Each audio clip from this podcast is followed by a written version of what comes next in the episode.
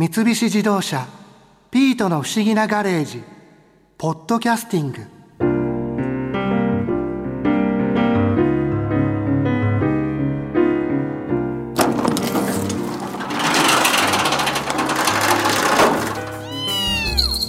こんにちは。あら新一にピート。ウィークデーにガレージに現れるなんて珍しいわね。アウトランダー PHEV に忘れ物をしちゃって。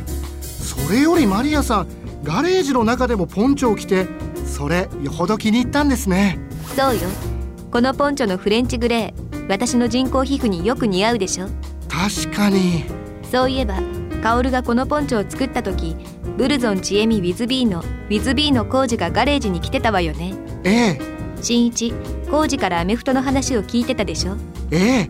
浩二さんは名門法政大学アメフト部出身で2009年には大学日本一を決める甲子園ボールにキャプテンとして出場した名選手なのでお話面白かったですよ。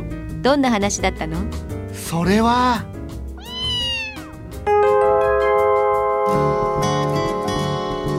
あのすごく基本的なことなんですけども、はいあの浩二さんははい。もともとそのアメリカンフットボールをやってらっしゃったんですよね、そうですね。僕7年間アメリカンフットボール高校3年間大学4年間ディフェンスをやってまして。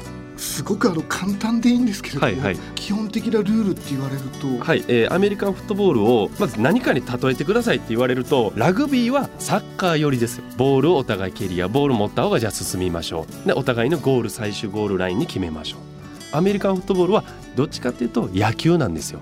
野球？スリーアウトチェンジ。野球ですよね。ね、はい。それがアメリカンフットボールじゃフォーアウトチェンジ、ね、攻守交代があります。攻撃側と守る側がはい。しっかりとこう分かれてやるっていうことなんですか、もう全部分かれてるんですよ。なんだったらアメリカンフットボール大学のうちはオフェンスとディフェンス試合中一言も言葉交わすことないんですよ。同じチームですよ、そんぐらいオフェンスとディフェンスが分かれてる。えでも一緒にプレーをするわけですよね、あのー同じフィールドには立つけど同じそのオフェンスの時にディフェンスが行くことはない。ディフェンスの時はオフェンスが行くことはない。全く分かれてる。なんかちょっと面白いスポーツだなって思いません？この時点で。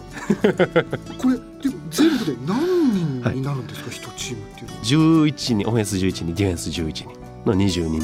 攻守に分かれています。でボールを最終持ったまんま相手のゴールラインに行けば点数を取る。その取り合いの勝負だっていうことがまずベースですよね。その辺は、えーラグビーとそんなに変わりはない。ただ攻撃の時間と守備の時間っていうのがラグビーとは違ってしっかり分かれてる。しっかりと分かれてるっていうところがまず一番ベーシックなところなんですよね。うん。でそれさえ分かれば今どっちかが攻めててどこに行けば点数が入るのかさえ分かれば楽しめるスポーツ。新一君もルールは分からなくていい。分からなくていいんですか、ルールを分かろうとする必要ないんですよ最初に、まあ、そもそもアメリカンフットボールの根底のテーマというか裏テーマ、まあ、お互いを騙し合うっていうところが僕はちょっとポイントだなと思ってるんですよ。騙し合う？騙し合う。なんかぶつかり合うみたいなことでもない？あのまあ、ぶつかり合うっていうことも一つなんですけどお互いを騙し合う。チームを上げて騙し合うだからそれゆえに見てる側からすればアメリカンフットボールの醍醐味である球技のボール？プレー見ててもあれ？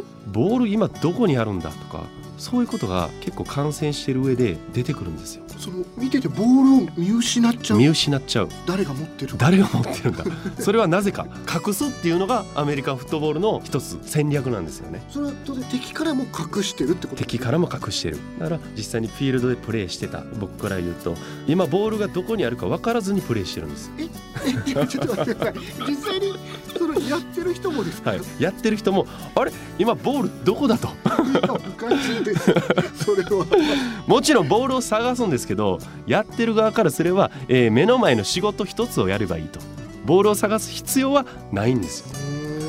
それはでもやってる側じゃなく見てる側もそうであれ？ボールどこだ？ボール見失ったからじゃあいいやっていうそれは野球であったりとかサッカーであったりの考えでアメリカンフットボールはアメリカンフットボールの楽しみ方があると。ボールを常に追う必要はないんですよ。各々がそのやるべき仕事をやって、はい。ボールをその追う人たちはボールを追うしボールを追えばいいと。ちなみにあの時期としてはいつ頃に大会があるものなんですか？大会アメリカンフットボールの基本は秋冬のスポーツだってあの暑い時期にあんなね防具つけてヘルメットつけてもうこんなやってられないですよ。そうです汗ダクダク汗ダクダクで終わればそのまあヘルメットもそうですしあの肩にでかい防具つけてるの。はいなんとなく見たことありますなんとなくあるでしょ。あれが夏に練習終わると重さ3倍ぐらいになってるんですよ。汗を吸い込んで。汗を吸い込んでもうスポンジ状になって上にプラスチックがパカってかぶさってるだけだから。ドラゴンボールですよだから。トレーニングする時のあのパッて外したらドサーってなるしもうあれと全く一緒。で外した瞬間に全部解放されてもう走りたくなってくるみたいな。そんな重くなるんですね。重くなる。で試合中にヘルメットかぶってたら誰かわからないんですよ。顔の前もこう、はい。網みたいな感じになってますよだから背番号で認識するしかない。それがねちょっと永遠のテーマなんですよ なんでですか？いやラグビーって五郎丸さんみたいに顔見てパッと分かる。あちょっとなんかイケメンな人だ。五郎丸さん頑張れ！みたいな感じパッと見たら分かるじゃないですか。アメリカンフットボールってヘルメットつけてるからちょっとファン心理としても何番頑張れ！何番頑張れ！とかになったりするから。感情移入もしそうなんでづらいんですすね。よそう。やっぱり顔見えした方があの人頑張れっていうのをね今ちょっと辛い表情しても分からないじゃないですか。うん、笑ってたりとかしても分かんないしで、まあ、フィールドからベンチから見ててもちょっと分かりづらいなっていうのがちょっとねこれは。だからアメリカンフットボールやってた身としてはベンチに持ってヘルメットをパッと外すあの瞬間だけなんですよ。スポット浴びんのって。確かに顔が見えないと番号で追うっていうのもはい。見失っちゃいそうですよね、そうなんですよ。みんなユニフォーム一緒。だ番号で認識するしかないそれはちょっとね大変なところではあるんですけどでも例えばあの戦略をやってたりとか、はい。そのチームメイト同士っていうのはコミュニケーションを常にこう取り合ったりとか。コミュニケーションは絶対取らないとダメなんですよ。ででそのためにコミュニケーションを取る一つの方法でプレー前にまあ全員集まります。ハドルっていうんですけどハドルっていうのは、まあ、みんな作戦会議をしましょう。こう今のはこうこうこうだったから次このプレーでいこう。それはまあ100何本あるプレーの中から一つ選んでやるんですけど。でそのプレーでいきましょう。分かったなっていう意味で「トゥー」ってやるんですよ。トゥースってなんか聞いたことないですか？春日さん。そうですそうです。そうなんですよ。言うんですか？あれ実際に春日さんがギャグでやってますけどあれ実際にアメリカンフットボールの中じゃもう当たり前のように使うことなんですよ。トゥース。そうなんです、ね、そうなんですよ。だからもう僕ら当たり前のようにやってたからなんかギャグやってるみたいでちょっと恥ずかしくなってくるんですよね。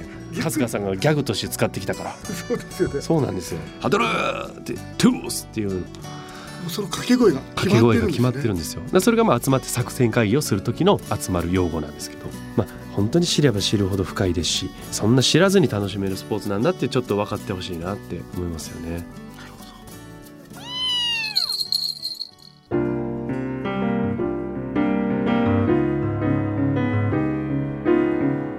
新一人の話は本当によく覚えてるのね。はい特技です。先週私たち一緒に熱海に行ったわよね。ええ。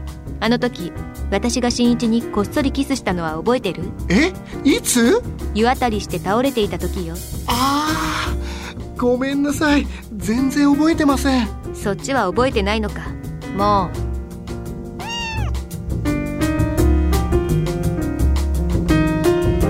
三菱自動車ピートの不思議なガレージポッドキャスティングこのお話は Drive your Ambition 三菱自動車がお送りしました。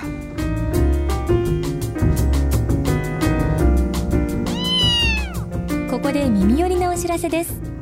ピートの不思議なガレージをもっと楽しみたいという方は毎週土曜日の夕方5時東京 FM をはじめお近くの FM 局で放送の三菱自動車ピートの不思議なガレージをお聞きください。外に出かけたくなるとっておきのお話満載でお届けしています。